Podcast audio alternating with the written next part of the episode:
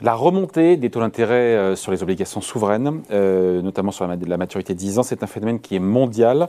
Euh, une remontée qui est abrupte et qui pose quand même beaucoup, beaucoup de questions. Bonjour Pierre. Bonjour David. Pierre Sabatier, économiste et président du cabinet PrimeView. On a donc ce mouvement haussier, notamment aux États-Unis, on va parler des, Américains mhm. sur ces obligations d'État, qui est tout sauf anodin, quand même.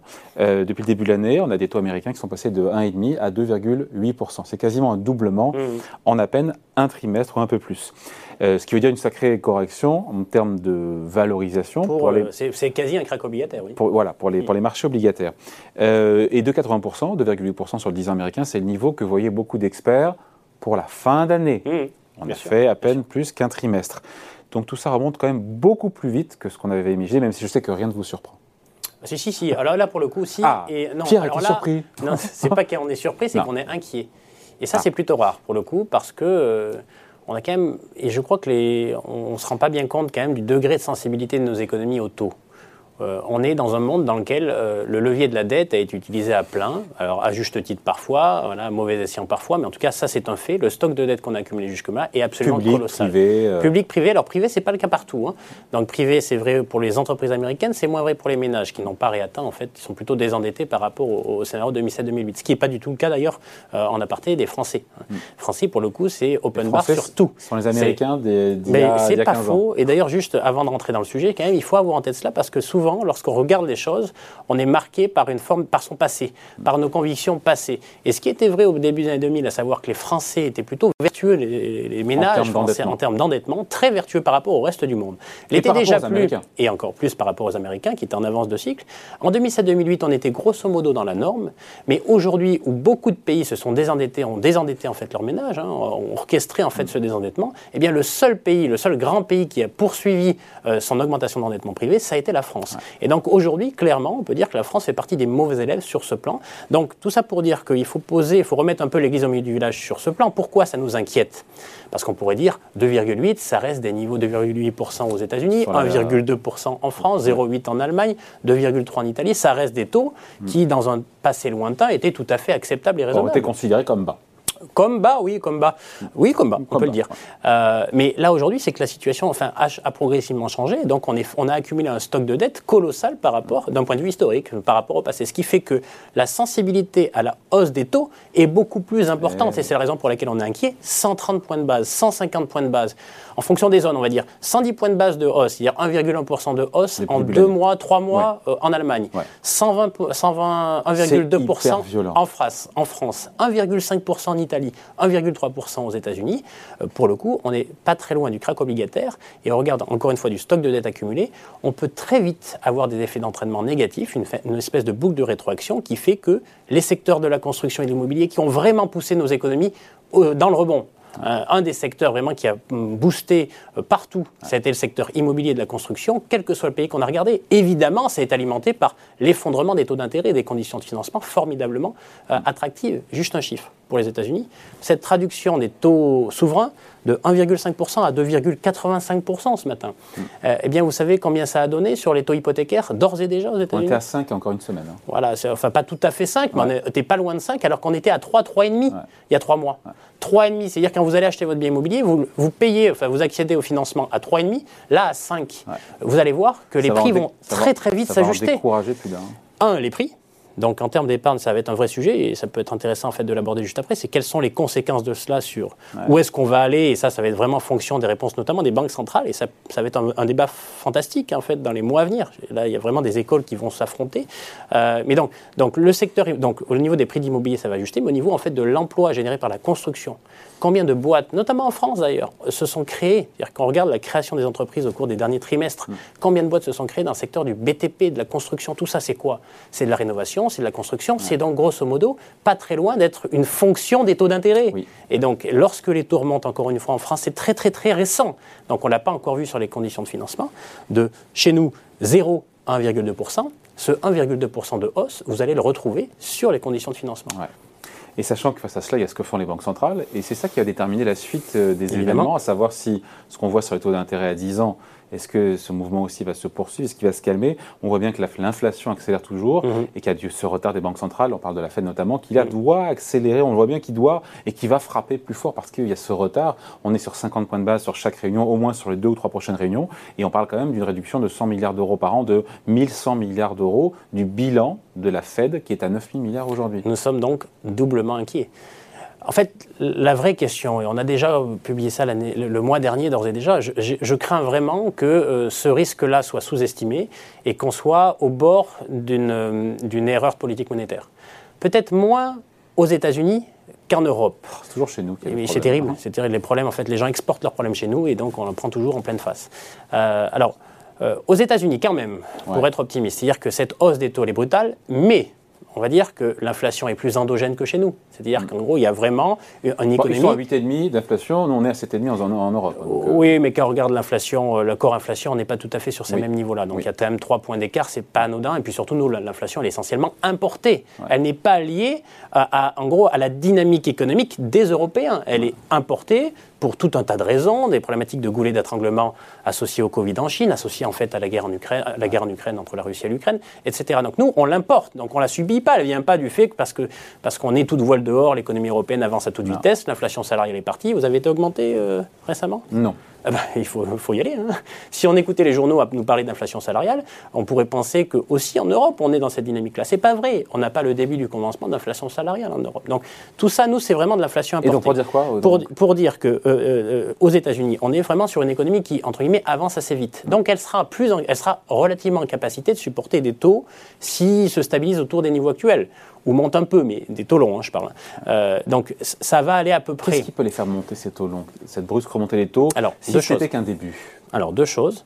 Alors là maintenant, donc on a donc, ce qui peut les faire monter, c'est si qu'on vous, enfin, c'est une erreur politique monétaire et que la Fed vraiment euh, utilise un ton qui devient de plus en plus explicite dans sa volonté de monter des taux directeurs. Bah, c'est un peu le cas quand même. Non, hein. C'est pas très loin. C'est pas très loin. Donc, c'est en cela où on est déjà pas très loin de l'erreur politique monétaire parce que du jour au lendemain, vous pouvez basculer dans une demande privée Hein, dans le cadre d'une demande privée qui va tout de suite disparaître et donc amener l'économie américaine en récession. Elle n'est quand même pas. Sauf que si l'économie américaine euh, tombe en récession parce que la Fed en fait trop, que les taux d'intérêt remontent trop vite, ça fera retomber les taux à 10 ans américains. Exactement. Donc il y a un effet en fait rebond. Mais enfin, avant, avant d'aller euh, à zéro, vous passez déjà en fait à des niveaux de taux qui sont, euh, qui sont la récession, les dommages collatéraux avec les faillites, les faillites associées.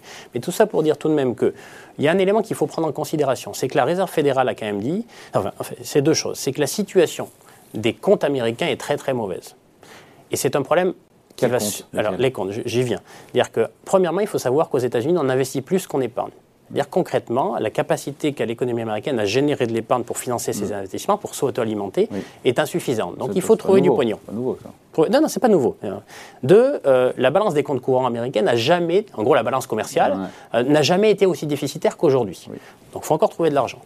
Trois, euh, la balance des comptes publics, si elle était très excédentaire, elle permettrait en fait mm. d'équilibrer l'équation. Aujourd'hui, les déficits publics américains, entre, ils se réduisent, mais on va être au-dessus de 5%. Et si jamais il y a ralentissement de l'économie américaine, on sera entre 5 et 10, comme partout.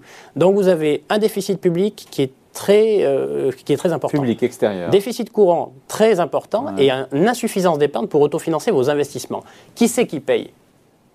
Qui c'est qui paye? Donc soit euh, c'est soit la réserve fédérale, en imprimant des billets de banque. c'est ce qui se passe jusqu'à maintenant, mais là, c'est non. Donc c'est qui?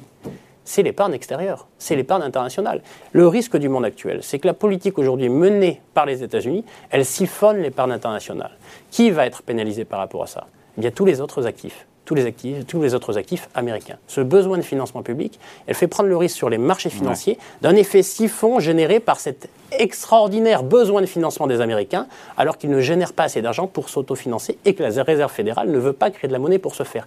Ça veut dire concrètement qu'on va avoir moins d'argent pour les actifs européens tous les actifs européens, c'est pas bon pour l'immobilier, c'est pas bon pour les actions, évidemment, mais ça sera aussi pas très bon pour nos obligations souveraines. Aujourd'hui, au niveau international, est-ce que vous êtes euh, là un, particulier euh, fortuné? Et je sais que c'est le cas. donc voilà, euh, n'est-ce pas, Et donc vous hésitez entre guillemets, vous avez de l'argent, vous, vous, voulez plutôt investir dans des obligations américaines à, qui vous rapportent du 2,8% sur 10 ans, ou sur des obligations françaises qui vous rapportent du 1,2% le, sur sujet, 10 ans? il est sur entre les, les obligations centrales, mais aussi entre classes d'actifs. Hum? Encore une fois, le la question, c'est qu'avec des taux souverains américains à 2,5, à 2,8, 3, 3,5, les obligations redeviennent Mais bien sûr, elles le au sont marché action et donc quel impact sur le marché action de cette, s'il y a poursuite de cette remontée des taux d'intérêt à travers le deux prismes. Deux prismes. Euh, le premier, évidemment, le niveau de valorisation. Plus les taux sont élevés, plus normalement, la, alors tout ça, mais tout ça n'est qu'une théorie hein, d'ailleurs. hein. Quand vous êtes sur les marchés, vous savez que c'est la somme des flux actualisés, les flux financiers du cash généré par les boîtes que vous actualisez avec le taux de rendement. Tout ça, c'est- en fait, c'est c'est un mode de calcul pour se rassurer. Le prix, c'est pas autre chose que le rapport entre l'offre et la demande. Mais bon, quand les taux montent, mais vous savez que les niveaux de valorisation sont, sont- vont être moins soutenables. Donc, ça veut dire déjà un premier élément négatif pour les actifs risqués à travers ce prisme de, en gros, d'un niveau D'actualisation. des niveaux de valorisation en lien avec les taux d'intérêt.